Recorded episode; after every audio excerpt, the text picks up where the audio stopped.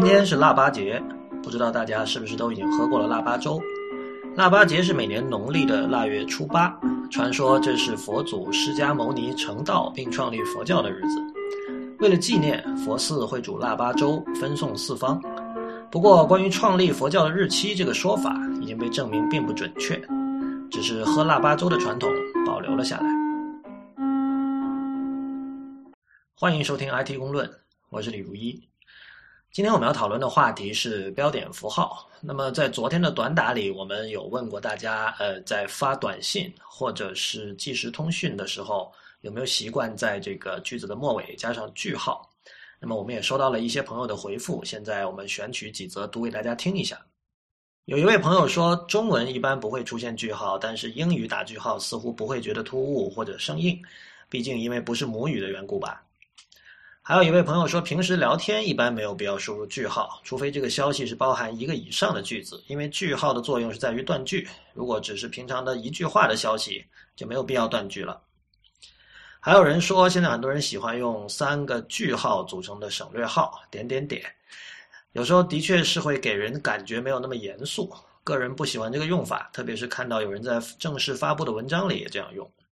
当然，也有朋友说他一定会加句号，认他认为没有句号的句子是不完整的。他说，在电脑上写作不能容忍大小写的错误和错别字，呃，其中标点符号的错误也是不能容忍的。但是他说，听到昨天的短打之后呢，会发现自己有时候其实也挺喜欢用省略号来结尾的。还有一位朋友说，他自己对自己的要求是必须加句号，但是别人加不加就无所谓。他也承认省略号的确给人以更轻松的感觉。我们今天之所以会聊到这个话题，是因为美国的这个新共和，也就是 New Republic 这个杂志，他在网站上登了一篇文章，就是讲这个句号的问题的。呃，他这里面引述了一位这个在 Pennsylvania 的一个教授。那么这个教授说，有一次他的女儿大概十七岁的样子，跟他说：“说爸爸，你给我发的短信每一条后面都有一个句号，我听着觉得好生硬啊。”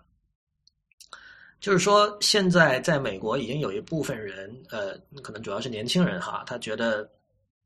在一个短信末尾不加句号才是自然和 casual 的随意的一种表述方式。如果加上了句号，反而会显得你的语气变得过于的肯定，过于的严肃。这件事情从刚才我们的这个听众的反馈看来，在中国其实也有类似的情况哈。我也发现很多。我的朋友在发短信的时候，也是在句子末尾会不加句号或者改用省略号。New Republic 的文章也提到，美国也有同样的情况，就是有很多人会用省略号来结尾，试图那个把语气缓和一下。Real，你打不打句号？呃，就如果是这种聊天性质的，我还比较少打句号的，就是我更多时候是用呃那个叫什么省略号来代替。因为就这篇文章里面也提到一个问题嘛，就是句号在就你如果在正式文本这个写作里面，句号就就没有什么感情色彩嘛。但如果你在这种交谈性质的这种呃，比如说短信啊，或者是这个微博啊啊，还是像什么呃 Twitter 啊，还有这种东西，你上面说你用句号，就感觉突然那句那个那个句子就就这样完了，那个那个对话的那个叫做 thread 就这样结束了，然后就不知道怎么接下一个的感觉。那那我问一下，比如在以前就是移动在没有移动互联网的时代，比如在在电脑上，在 PC 和 Mac 上聊天，比如什么 MSN 啊、Google Talk，你打不打句号？我一直都是啊，我这个是从那个打打短信的时候都带过来的习惯嘛，我觉得。所以所以你在这个在 Mac 上，比如说呃用 Google Talk 或 Skype 聊天，你也不打句号吗？你看我给你发的消息从来没有句号，很少有句号。啊，真的，就是比较少。我本来的。猜想是因为那个在移动键盘上打句号比较麻烦，就是很多人可能不知道双击空格键是可以打句号的，无论是中文的句号还是英文的句号都可以。这个只有在 iOS 上好像才是这样哦。对，Android 上可能不同输入法有不同的设定还是怎么？我在那个我在 Nexus Seven 上好像确实是没有这个功能。它有一个，它有一个，呃，在设置里面一个选项，你要默认是关闭的。我记得就是你要把它手动的打开，就叫做 double space，就要输入一个句号嘛。而且好像对只对英文输入法有效，好像中文输入法都没有这个功能。呃，我我我是这么看的哈，就是说，可能一开始是出于偷懒不打，然后慢慢成了习惯，然后整个情况被反转过来，就是那篇文章为什么说句号生气了？就句号本来确实是没有感情色彩的，但是现在你很多人会觉得有句号的句子会显得过于严厉，就好像句号现在在扮演一种这种生气的这种角色哈。但是我觉得从视觉上说啊，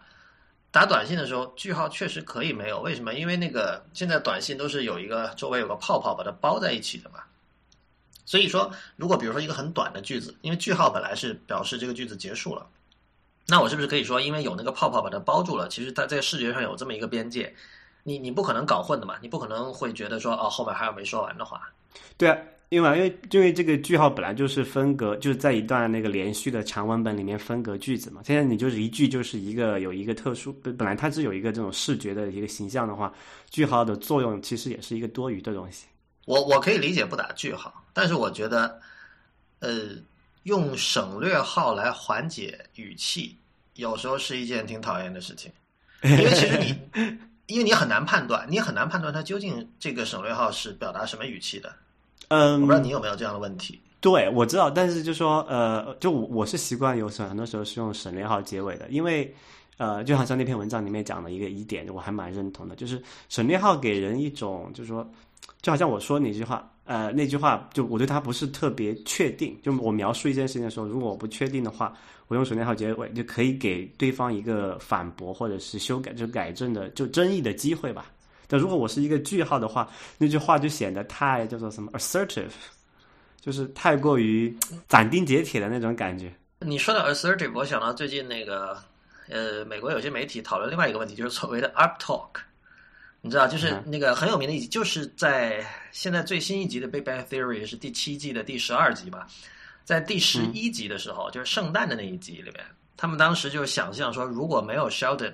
那帮人的生活会是什么样子？他们就说，其实很多人可能互相之间都不会认识，如果不是因为 Sheldon 的话。然后他们就设想当年那个 Leonard 在那个在那个那个那个餐厅，在 Cheesecake Factory 里去勾搭那个叫什么 Penny。然后这时候，因为他为为了把这个 Leonard 描述成一个就是很不自信的一个男的嘛，在面对女生的时候，然后去勾搭的时候，他的第一句话是说：“Hi，I'm Leonard。”然后这个声调就就末尾是往上的。然后，然后这个时候 Penny 就说：“他说 Really? You don't you don't sound so sure。”所以你，然后最近刚好的《纽约时报》还是哪里有篇文章讨论这个，这这种这种现象，他们称之为 up talk，就是很多美国人也非常烦，就是你明明是在说一件很肯定、很 assertive 的事情。但是你通过这种句尾的声调的上扬，来柔化自己的的这种语气，嗯哼，这这其实是什么？你你可以说这个这是不诚实啊！你而且你究竟是什么意思呢？你你究竟是叫 Leonard 还是不叫 Leonard？我觉得我觉得看你说那句话是很有道理的。你你确实你你你真的叫 Leonard 吗？对吧？所以呃，assertive 本身不是什么坏事哈，就是为什么我。在打短信的时候显得比较肯定，显得比较确定，会招致对方的一种嗯不适或者说不舒服，嗯，这是不是玻璃心呢？不，因为有一个最最麻烦的问题就是说，嗯，如果你表达这个 assertive 这个这种语气的话，对方可能比较难以区分出来你当时的那种，就说呃，你的当时那种态度或者你的脾气或者不是叫状态吧，mood，就是你当时那种心境是怎么样子的。就是如果你用一个句号的话，你可能他对真的觉得你是很严厉那种一个，想象一下那个刻板的印象，一个啊中年的教导主任在那里给你很刻板的说这件事情是怎么怎么地啊，我们要爱党爱国怎么怎么地，就这个都是以句号结尾的那种那种感觉，但是。因为在那种网上，或者说这种这种包包括短信也好，你是看不见对方的表情，你听不见对方的语气的嘛？你所有的信息都来自于那么几个文字或者或者是这个标点符号。这种时候，呃，就从务实的角度来讲的话，那如果你能把你那个语气柔化一点，让人家不需要去猜你是不是有点严肃，或者是有点在生气的，其实还是我觉得会好，会避免很多问题吧？我觉得。但我觉得是这样啊，就是说，你你生活中你肯定还是需要表达这种肯定的语气的，对吧？你可能大部分时候你不需要，但是如果说我们现在呃整个社会比较接受的一种做法是不加句号，是比较 casual 的这种说法。当我要表示我其实是很肯定的时候，我是应该怎么做？我是应该加句号吗？嗯，对，我觉得是这样子。就一，但是加了句号，我觉得不是每个人对于句号都有这样的一种理解哈。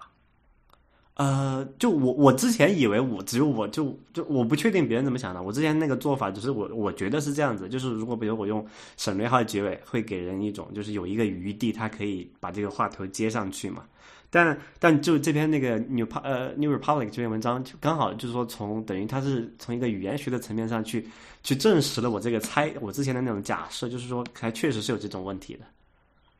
呃，我我觉得省略号有时候让我感觉是三条黑线。我我就我你如果用省略号，我觉得你你是其实出现了三条黑线。然后，但有时候我从这个上下文看，又觉得肯定不是这样。所以这个时候我就会很困惑，就是究竟这个意味着什么？就是很多时候对我来说，省略号跟呵呵是有着相同的效果的。OK，那那我问你一个情况哈，就说如果某个人就是你说了一句话，他就回你三个省略三个点，你这种时候你你怎么办？是三个点还是三个句号？呃，啊，对我来说，这个 这个有很有有区别对啊。OK，还有就是说，你是你是中文的句号，就是六个点，还是你是你是你是英文的句号三个点，还是你是英文的正式的这个省略号？你知道正式的省略号它它是一个专门的字符，它不是三个点的。比如你在如果你在 Tweetbot 里你打三个省略三个点的话，它会自动把它替换成那个正规的英文省略号的。对，这这里就会有一点比比较有一个技术上的处理的细节的问题哈，就是说，首先第一个，我说呃，在啊，就在就是就是台式机或者是笔记本的键盘上，你用一个正常的输入法，不管你打英文的省略号还是中文的省略号，问题都不大。就还好，对吧？就是说，你可以区分刚才那两种状况，就说是三个句号还是一个省略号。但是在我据我所知，起码是在那个，就是说，呃，这个什么手机的键盘上，很多人是用三个句号代替省略号的，因为很多人不知道那个手机上的省略号怎么打出来。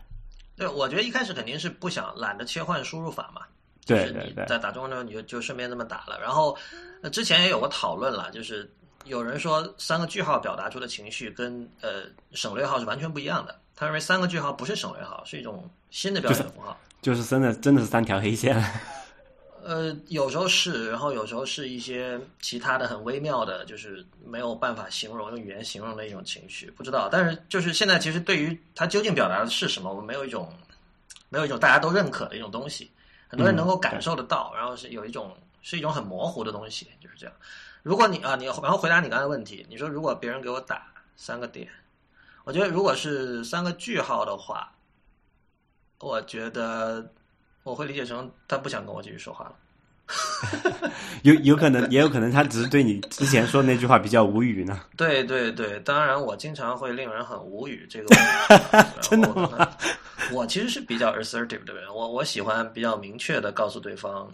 我现在的情绪也好，或者说是这个呃，我我的想法什么的，就是。以前那个，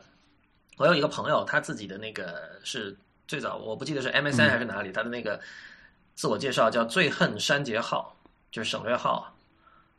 嗯，我我其实有有类似的这种这种想法，我觉得，对啊，因为省略号就是 你可以说是一种浪费吧，就是如果你没有什么东西要说，我宁愿你不说。那当然，你如果不说的话呢，你又会担心你是不是以为我哪去喝水了，或者洗澡了，或者去干嘛了。这这这个这个确实很有趣，就是它是当这种，我我觉得可能是这样，就是有的人把这种呃 instant messaging 即时通讯，呃，它其中包含的那种情感和情绪成分看得很重，然后有的人就把它纯粹当成一种信息搬运的一个过程。如果是后面这种情况的话，呃，我觉得标点符号很多时候是一种怎么说啊？是一种是一种多余的东西。是一种障碍，它它其实是在，就除非你们双方对于标点符号的这种使用有着比较一致的理解的话，不然的话，很多时候就是会会阻碍这种沟通的效率。所以我就觉得这种就是说，呃。就我们现在可能这个就形成这个问题的一个主要原因，就是因为我们并没有一个所谓的大家都认可的一个规范，因为不像那个文字写作嘛，但是大家在这个小学啊，小老师就教，哎，这个句号什么意思，然后问号什么意思，感叹号又什么意思，就说大家我们有一个或多或少的有一个，就是说啊约定俗成的一个共识，但是这样在在因为我们这个在这个就。沟通的方式在急剧的变化嘛。今天我们最从这个短信一直到现在这种各种啊，包括现在这之后之后的什么 QQ 聊天。啊，然后 MSN 什么公开的论坛也好，然后现在变成各种微博啊、Twitter 啊，还有 Facebook 这种消息也好，就就我们这个人人与人沟通的这种媒介和这种说话的方式，是其实发生了非常大的变化的，就在在在特别在最近这几年时间内哈，但是我们却并没有一个所谓共通的一个准则去去让大家去理解这件事情，让大家能够用一套比较规范的东西去传递某一种情感，所以可能这种也是为什么现在我们那种的 emoji 叫什么？emoji 嗯。表情符号，表情符号，对，就是说，在在我们越来越多的用这种简短的文字去替代我们真实的一个对话的时候，我们真的是要把这个表情加到里面去，不然可能那个人与人间沟通的那个呃成本，或者说去猜测对方的那个那个状态的成本，就会真的是非常就会非常非常高。还有一个问题啊，你看今天不是那个 John Gruber 不是转了 New Republic 那个文章嘛？然后你有没有看他自己的那个评语？他说，近年来他自己也越来越就是少在短信里用句号了，就是他短信会写的越来越简洁，越来越短促，然后标点符号也不是说特别的用的特别正式。这个你知道，这这这是很大一事儿。就 John Gruber 是什么人？他是那种会去研究 WebKit 里面的那个 K 应该大写还是小写。是吧？是会研究这种问题的。他他对于比如说，呃，他是支持你知道那个有些比较老派的这种教授啊，就是国外的哈，他会喜欢在句号后面留两个空格，嗯，就逗号啊、分号那后面留一个空格，句号后面留留留两个空格。你肯定见过这种。然后对对，比如说 John Gruber 是反对这这一派的，然后他他会比如说明明他推了一篇文章，觉得这篇文章说的很好，他最终还会很。腹黑的加上一句说，但是他为什么要在这个句号后面加两个空格？怎么怎么样？就就就他是这么龟毛的一个人，连他都，你可以说是软化或退缩。但我觉得这个问题是在于，呃，现在的现代人哈，嗯，writing 这件事情他已经做的非常非常的多了，就是以前的人没有这么多时候、这么多的场合需要写东西的。嗯，你你其实其实短信就是写作，就是 writing。你不要觉得它短，不要觉得它随意 casual，就觉得呃写作这个字可能是他无法承受的一个一个说法。其实不是的，就是你你你要用心思的呀，对吧？你给老板写短信，你给情人写短信，你给老婆写短信，你可能情绪都是不一样的。这时候你是要斟酌的。这个时候你做的事情跟一个职业 writer 做的事情其实没有区别，没有本质的区别。那么，OK，你你你想象 Gruber 这样一个人，整天在看各种文字，整天在写各种文字，他会累的。我觉得就这么简单，就是累了。然后他觉得，就当他在发短信的时候，写的短促一点、精炼一点，对他来说更方便。对，就比如说我，我如果写了一篇这个几千字的文章，然后这个时候我我发现我的那个 iMessage 或者 Line 上面积累了一堆东西没回，有时候我真的想，哎呀，睡觉起来，明天再看吧。然后可能明天就不回了，但如果我当时想回，那肯定是很短的。然后，然后能能怎么偷懒就怎么偷懒。对啊，就是这样子啊，就是不是也有这个，就是说确实是有实证的研究，就证明，就说人每天能够，就说能够去，就是 self control 嘛，能他那个自自。这种自制力这种资源是非常有限的嘛？如果他这个自制力包括很多方面哈，包括你要去说你进入写作这个写作模式的时候，你要去想怎么去斟酌用字，怎么去标点，怎么去那个结那个句子的构成。但是如果你一整天都在干这件事情的时候，你你总有时候说啊，哎，just don't care，然后你就就聊就变成了不像那种聊天模式，然后就打得很随意，然后这个时候你就会。可能会忽视一些这种，就是说细节吧，这种就说 Q 这种之类的东西。然后别人收到你的信息之后，他没有这种完备的信息嘛，他看不到你的当时的状状态嘛，那他就可能就会误解你的意思。嗯，所以还有一点就是说，那个其实所谓书面语啊，书面语最早的目的是仅仅是记录口头语，就它它是一个，就当最文字最早是做今天的照相机做的事情。嗯，但是你知道，就是说，呃。从这个意义上说，文字是一种非常弱的一种媒介，因为照相机记得多清楚啊，是不是？肯定是更 更更忠实的、更精确的一种记录。然后文字的记录，你知道，完完全全就是受到各种呃人类的愚蠢和可笑的地方所影响的一种一种记录方式，对吧？你当时的情绪，还有你对于文字的把握，都会影响你记录的准确性和真实性。然后，但是后来慢慢的文字演变成一种嗯。它有了一些更所谓的更更高尚的一些一些目的吧，就它有了审美的这种情绪在里面，它不只是一种纯粹的记录了。嗯，呃，是在这种情况下，标点符号才开始变得可以传递情绪，可以有一些更微妙的一些东西在里面。然后，呃，关于那个现在短信里面，大家有点像是走回头路吧，就是更更多的就是说。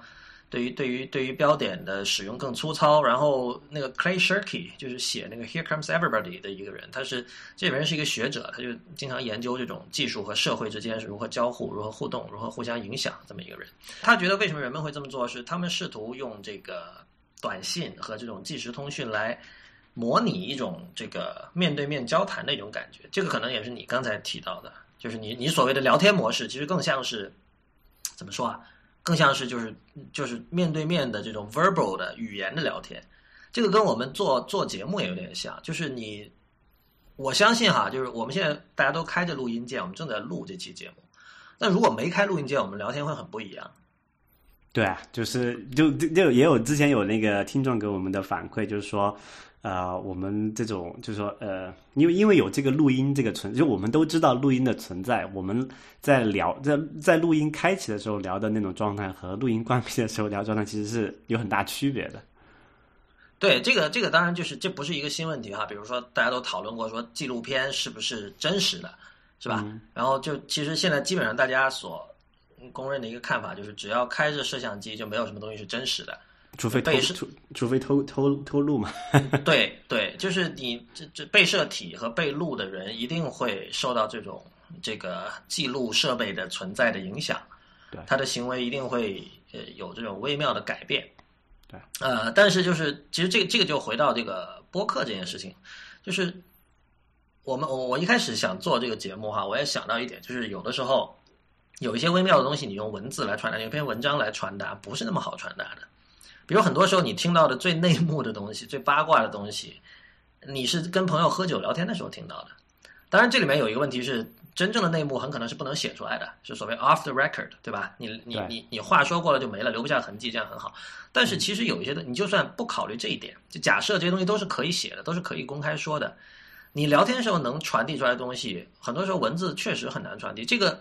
我觉得这个不只是在呃短信时代才有的一个问题，就是就是嗯，因为文字你可以理解为对这种语音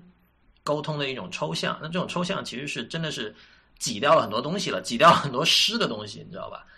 因为我老强调湿货湿货嘛，其实其实 verbal 口头沟通里有很多湿的东西，不只是干的东西，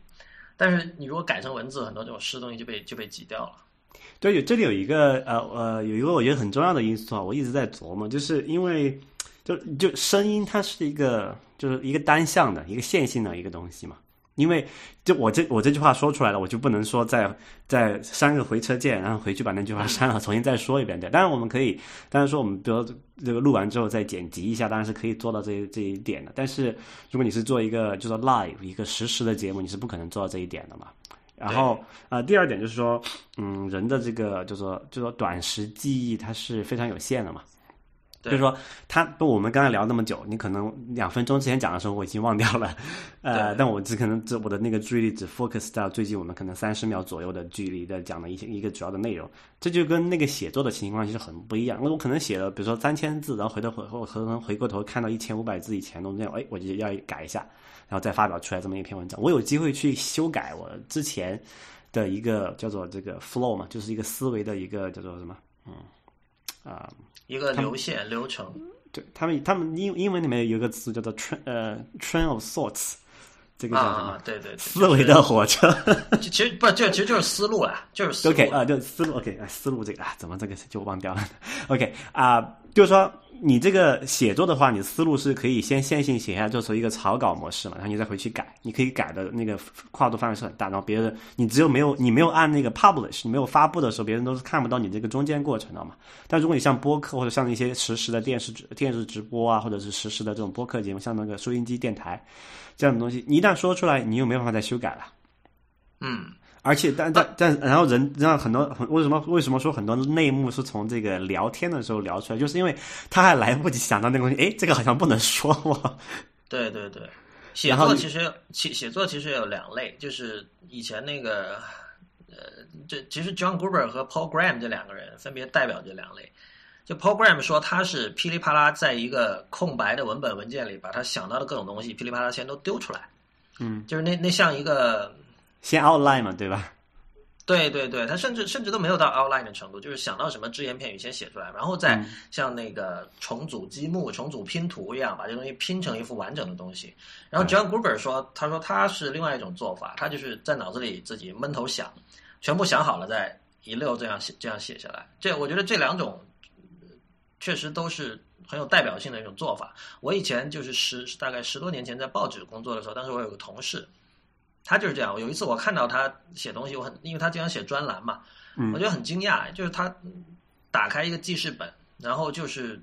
一个个标题一样的看这么写下去。然后我仔细一看，他写的东西都是可能是某一段的开头的一两个句子，甚至是半个句子。然后写完马上回车，然后又进入下一个呃思考的点，然后再写那么半个句子一个句子。然后我说你你啊，你平时专栏都这么写出来的？他他说废话，他说你现在电脑时代，你难道还像以前那个稿纸那样一个个从头到尾？就像你刚才说这个思维的火车 train of thoughts，嗯，这这个它不是，如如果这么说，这个火车是那种是一个很疯狂的火车，就是是跳着走的，它不不是不是不是线性顺着走的。就在他看来，那样写稿子才是一个更自然的一种方式。哎，你是怎么写的？呃，我其实我想一下，我我更像是就是那种一开始把东西尽量的想好，然后比较线性的写的。但是现在来讲，就是我我觉得，如果你是需要这种长期的呃有节奏的稳定的写东西的话，很可能你不能像像像 John Gruber 那么写，就是你还是得就随时有把这种思维碎片记录下来的习惯。我现在其实更多的是。有有有有有这样在这样在做了，因为这样很多时候你事情才不会忘记嘛。比如说你今天可能看看到一篇文章，你觉得哦，下次我们可以做一期关于这个的节目，你必须把它记下来，你否则下次你找不到了。对，我也是这样子。我我发现我两种都有，然后情况还不太一样。比如说，特别是因为我我经常在知乎上写答案或者是写专栏文章嘛，有时候都大就我的答案其实一般总体来讲还是偏长的。我觉得，嗯，就说如果有一些呃领域，我我就是。我要解释一个东西的时候，或者是就我对那个东西了解的很熟悉，然后我知道我就我可以叫做什么，就说倒背如流的那种那种那种理解的情况下，我就不用再像刚才那种碎片化的写作，就是我就可以直接一气呵成从头写到尾，然后基本中间回去改一下什么错别字，然后语病之类的，就差不多就可以这样了。呃，但另外时候，如果是我对那个东西可能是一个对我来说哈是一个比较新鲜的一个东西，或者是我对这个东西有一些呃一些，就是说这个不是我在我的那个。呃，专长的一个东西，但是我对它有一些想法，我想把它记录下来，再描述一下我的一些见解的时候，我会像刚才那种像那种碎片化，就是我会我会把那个某一段话的开头几句，呃，写下来，就表明那段话我要讲大概一个什么样的东西，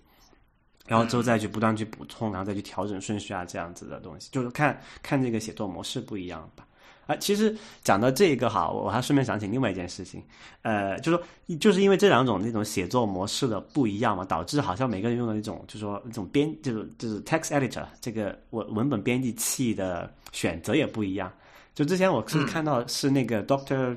Dran，他他叫这个 Doctor Dran 是这么这么 Doctor Dran 对对对对，然后他就说他为什么不喜欢用像那个什么 Byword 呀，还有那个叫什么那那一类的全全屏写作，就是没有干扰了。对，叫做 distraction-free writing，呃，tool，就是无干扰的这种写作工具。因为他他是他是一个，就说类似就是理工科的那种思维的人嘛，啊，然后他说理工科写作的时候不是像一种像，就你可以举两个极端的例子啊，你说理工科写一个论文。和一个什么什么 J.K. Rowling 写一个小说，他们写的方式是完全不一样。因为你说这种 fantasy 的东西，你就是在脑子里面编，然后你不需要任何其他参考，任何其他资料，你可以自己在一个白板，你就可以就写下去了。但你说你像你写一个理工科论文，你经经常需要 reference 这个，然后查那个资料，还要插一个图，在那边要看一个什么数据表之类乱七八糟的，你不可能只用一个整个屏幕浪费，就是到处都留白，然后中间有一小溜这个文本，因为他要把那个所有的屏幕空间都留出来，摆放这些这个这个 reference 的东西嘛。这个这个其实跟刚才我们讲那个像那个 Powergram 那种写作方式，其实有有有或多或少有一点联系在这里吧。就是说这种情况下，可能适合像像 Gruber 那种人，他的写作方式，他真的可以就一个什么，他用那个 BB Edit Edit 嘛，然后一个窗口全屏就能够把它写下来。但是然后他之后再去加那个什么，就是外联啊，或者加一些什么引用之类的哈。但是如果你像像 Program，它可能要需要它要插插播很多东，就插插很多乱七八糟的资料进去的话，它可能真的是需要摆摆一堆这个屏幕上的东西，然后去去去就是引用啊，或者是是呃添就加添加什么数据之类的。我我觉得 Doctor Drang 这篇文章很对，而且他比自己想象的更加对。为什么？因为文科生也是这样的。千万不要觉得写小说的人就可以。什么参考资料都不查，这这肯绝对不是这样的，因为现在我觉得没有谁写东西是完全可以不不，我觉得以前也是，所以 research 一定一定是要做的。比如说很简单啊，你你你的小说里涉及到一些，你你小说里有有一个医生，你涉及到动手术，这能不 research 吗？最简单的讲，像那个去年底去世的那个山崎丰子，日本的著名的社会派的小说家，他写《白色巨塔》的，可能这个日剧大家都看过，他。六十年代还七十年代写的那个小说，哇，当时不知道跑了多少医院啊！就是你知道当时啊，你得写纸信啊，然后你跑那个医院去给那个，就问那个医生说，你做这个什么心血管手术或什么手术的时候，你具体是怎么操作的？这些细节，这这那那种 research 工作是非常非常繁琐的。然后现在也是一样的，现在 OK，你很多东西你可以查到维基百科什么的，你确实是你只要开别的窗口。然后我觉得全屏这件事情哈，你你想一下。如果你是用二十七寸的屏幕，全屏是很不舒服的。就是在在超大的屏幕上，你把一个白白的一个一个像白纸一样的窗口放到那么大，然后你写东西，我我不觉得那是一个很舒服的体验。但是如果是你用十一寸的 MacBook Air，嗯，那时候你不开全屏，你又会觉得太小了。对我来说，全屏可能主要的意义在这里。就然后你当然偶尔，比如说你假设你写一个一万字的东西，中间可能有两千字是你是在。讲述你自己过去自己经历过的一件事情，嗯，那那这件事情你确实不需要查外部资料，你也没有外部资料可查，因为这是你个人的一个经历，对吧？那么在这个时候，你觉得说啊，我先把周围的这种视觉干扰都抹掉，我开个全屏写，可以理解。但是的确，我完全同意 Doctor Dran 的说法，就是很多做这类软件的人把全屏无干扰写作当成一个卖点，这个其实是就是还是那句话，就世界上不存在这样的需求。或者这个需求没有那么强，没有那么强到就是说，呃，当然你知道现在 macOS Ten 本身支持各个窗口，本身就可以全屏，那这个使得你自己软件你自己去实现一个全屏功能显得更加的更加的废，更加的无味了。嗯，就是这样。对，但但是总体来说，我是觉得，嗯。没有什么东西是一个人从自己的这个这副肉身里噼里啪啦就可以吐出来的，在现在。同同样，你看哈，你看啊，就是我觉得自称这种严肃专业写作软件的这批软件里，像呃 Scrivener 这种就比较实际。你它它里面本身，你你就算你把它开了全屏，它里面也是很碎片化的，有各种呃子功能。比如说，它有它的它有 Storyboard，这样你写剧本的时候，你可能会用那个简单的。做一下，然后它有一个专门的放 notes 的区域，有一个专门的放图片啊，还是什么，就是你你的你的各种不同格式的这种呃 research 的这种材料都可以丢进去，然后你可以在里面随时的翻阅、检查、呃比对，然后对啊，像像这种这种，我觉得他是真的是从一个这种人一看就是试图写过小说的，不管他的小说你有没有看过，不管有没有名，但他试图写过，但是纯粹的全凭 distraction free 那种做法，嗯。你觉得是是在寻找一个不存在的需求吧？我们今天这期基本上是这个即兴呃的一个节目，就到这里结束了。也欢迎大家在我们的社交网站关注我们。我们在新浪微博叫 IT 公论，公司的公论点的论，在微信和 Twitter 都是叫 IT 公论的全拼。谢谢大家的收听，我们下期再见。